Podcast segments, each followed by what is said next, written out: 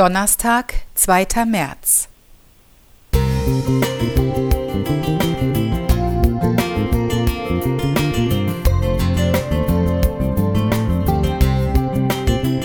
Ein kleiner Lichtblick für den Tag.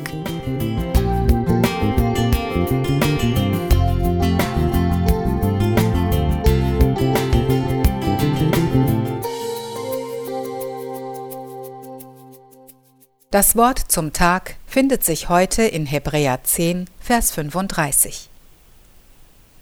Darum werft euer Vertrauen nicht weg, welches eine große Belohnung hat. Drei Jahre zog Jesus von Ort zu Ort, sprach zu den Menschen, heilte viele von ihren Krankheiten und tat große Wunder. Es folgte ihm immer eine große Menschenmenge. Viele von ihnen waren seine Jünger, seine Schüler. In verschiedenen Bildern machte Jesus ihnen klar, wer er war und was sein Auftrag für diese Welt war. Nachdem Jesus 5000 Menschen mit Brot und Fisch gesättigt hatte und sie sich wünschten, jeden Tag von Jesus mit leiblicher Speise versorgt zu werden, sagte er, Ich bin das lebendige Brot, das vom Himmel gekommen ist.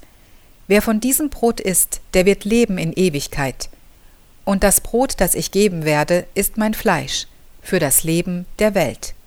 Johannes 6, Vers 51.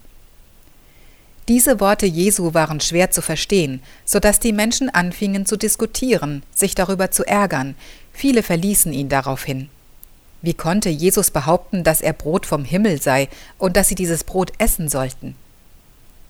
Da sprach Jesus zu den Zwölfen: Wollt ihr auch weggehen? Vers 67.